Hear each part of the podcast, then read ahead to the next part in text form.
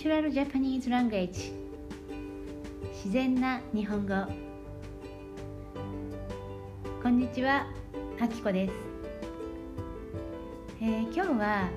ちょっと特別なレッスンをお届けしたいと思います。今日は、えー、男性に向けてこのレッスンをお届けします。特に日本人の彼女が欲しい日本人の女性と付き合いたいとか日本人の女の子と仲良くなりたい。そんな男性。またはもう日本人の彼女がいるんだけど、えー、最近何かうまくいかなくなってしまった。冷たくされてしまう。そんなことで悩んでいるそこのあなたそんなあなたに向けて今日は特別にこのレッスンをお届けします。えー、そうですねあの前回と前々回2回連続でイチローさんの引退記者会見をしましたのでちょっと変わったことを今日はやってみようかなと思ってこんなレッスンをちょっと試してみたいと思います。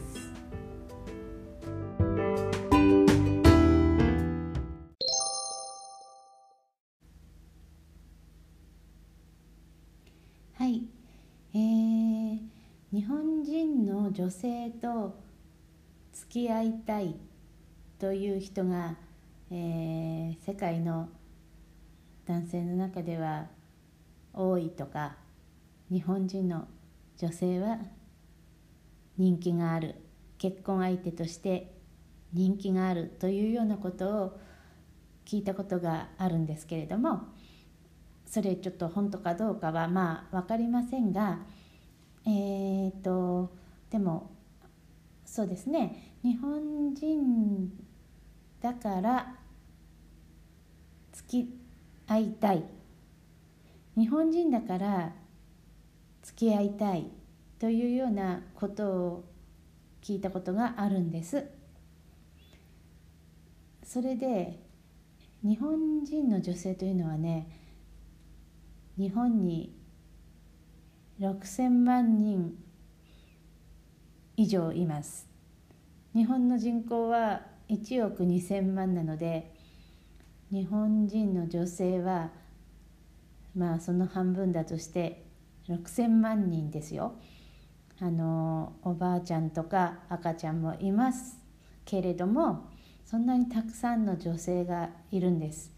なので日本人の女性といったって一人一人考え方が違うし、えー、性格も違うし、えー、好きなことも違うし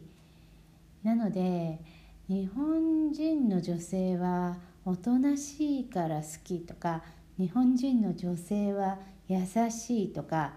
そういうふうに言われてもそんなたくさんいっぱいいるのに一つのグループとしてそういうふうに言われても全然嬉しくないんですよね。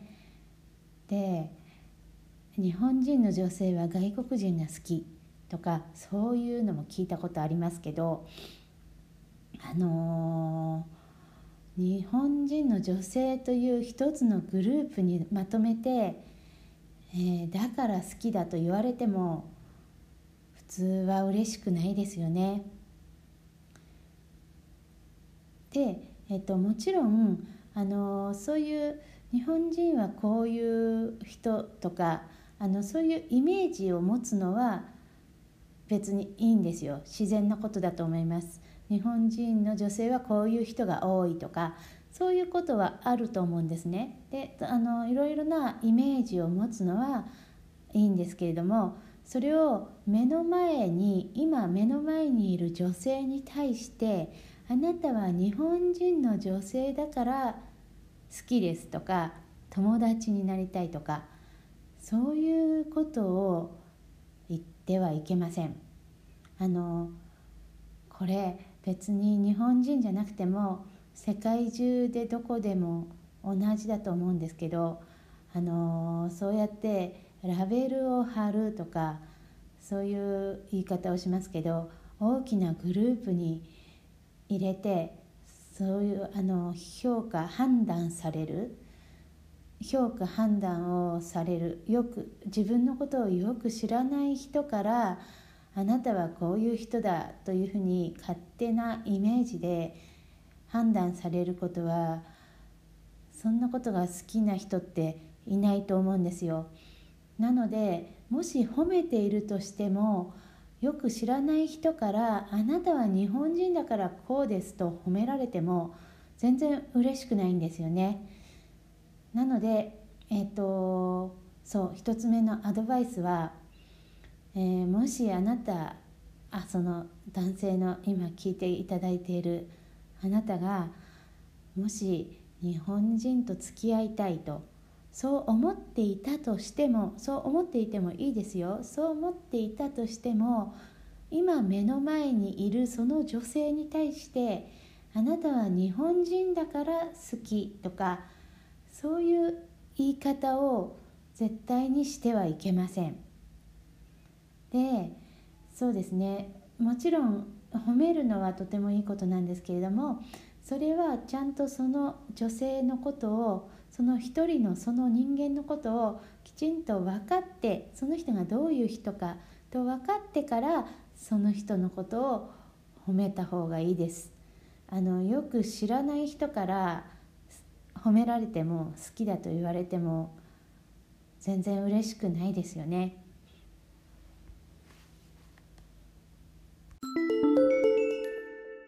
これはあくまでも私の個人の意見ですよ。なので、えっと、さっきも言ったように日本人の女の人でも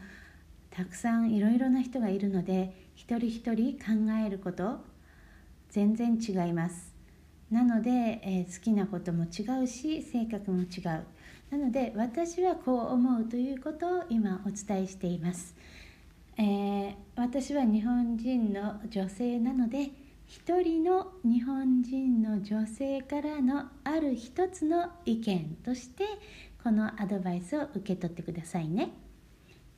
はいではそういう前提のもとに、えー、次のアドバイスはレディーファーストですね。あのレディーファーストはどんどんやってください。とてもいいです。あの日本の社会の中ではなかなかレディーファーストの習慣ってあんまりないなかったんですよね。ずっとあの昔の武士の時代から男性は女性のことなどあまり気にしないで外のこととか戦いのことを考える方が男性らしいとそういう価値観があったので現代でも男性はまあ少しだいぶ優しくなってきているとは思いますけれども女性に対してどういうケアをしたしたらいいかというのをよく知らなかったり慣れていなくて恥ずかしくてできなかったり日本人の男性はレディーファーストって苦手な人が多いと思うんですよ。そうすると、えっと、外国で育った方々の方がそういう習慣が身についていて、えー、例えばあの重い荷物を持ってくれたりドアを開けてくれたりあの先にどうぞと言って先に通してくれたりそういうことをされると日本人の女性はあまりそういうことをされるのに慣れていないんですけれども非常に大切にされた気持ちになってとても嬉しい気持ちになります。なので、えーと、これはあの知らない人に対してでもあの電車の中とかどんな人に対してでもレディーファースト女性に気を使って親切にしてあげること。これはどんどんしてください。それでもしあの彼女がいる人でも他の女性に優しくしたら彼女があのやきもちを焼くとかそういうことは心配しなくても大丈夫です。あのレディーファーストと女性に優しくするのとあの違いは分かりますから誰でも。で他の女性に対しても全然知らない人に対してもそうやって丁寧な気遣いができる。そういう人はあの隣で見ていてもああこんなに他の人に誰にでも親切にできて優しくできる人だったら私のことも大切にしてくれるかもしれないというふうに思うのでポイントが高くなると思います。なのでえっ、ー、と日本人の男性はレディーファーストをしないからといってあの皆さんはどんどんレディーファーストをしたらいいと思います。遠慮なく。でそこであのポイントが高くなると思います。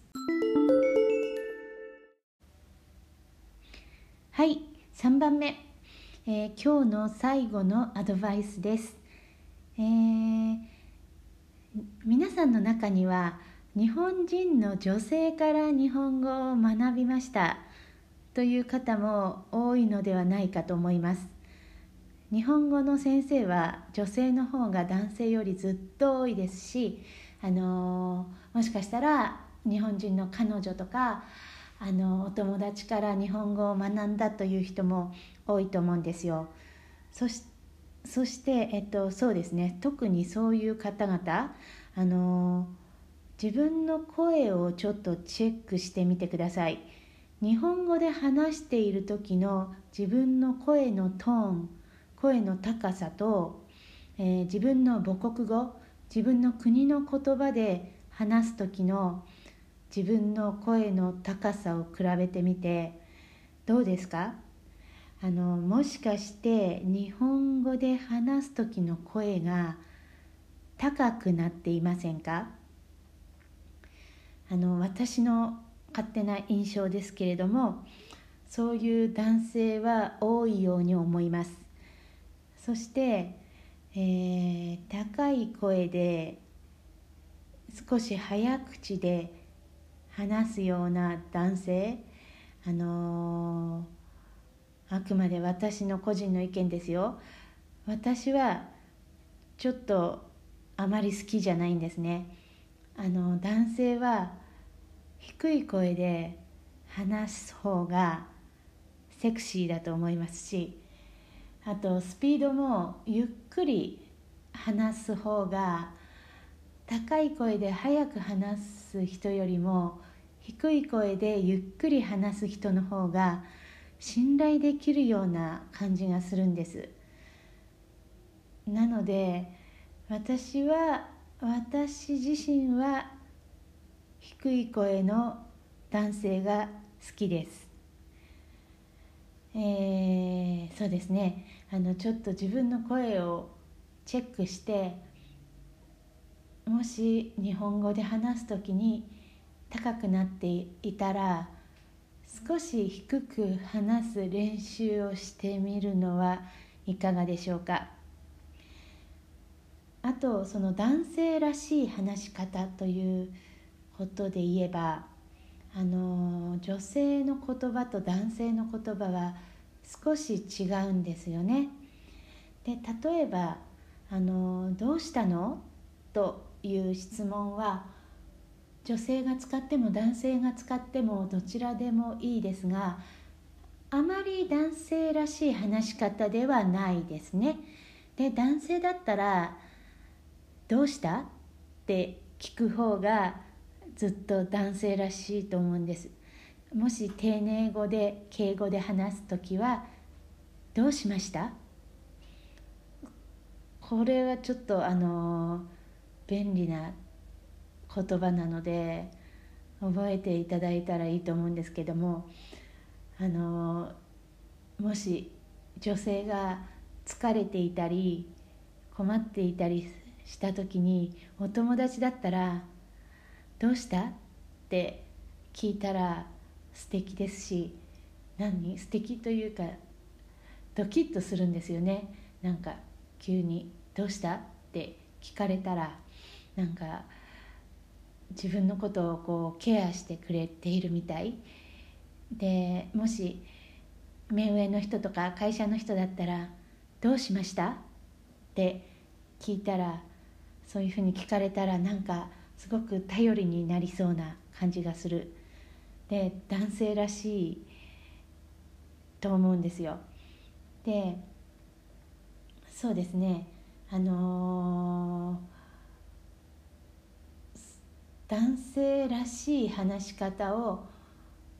勉強する身につけるためにはやっぱりあの素敵な男性を見つけて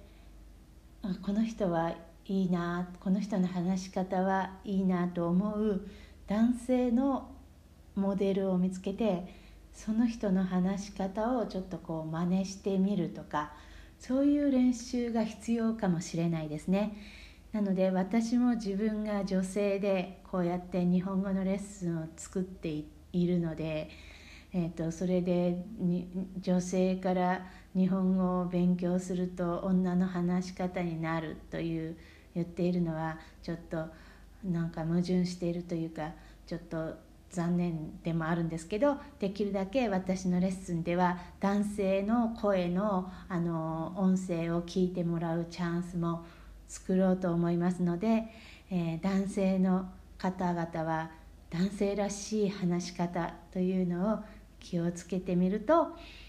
モテるようになるかもしれません。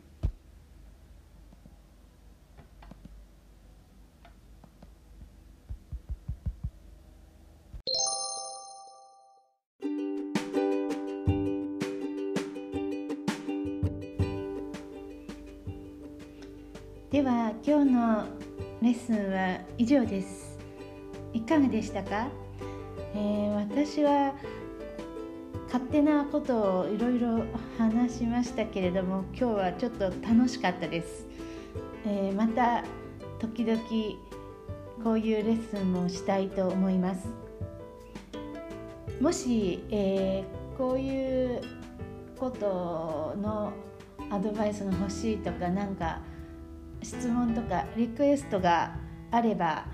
あのー、そうですねブログのコメント欄にぜひ書き込んでください。では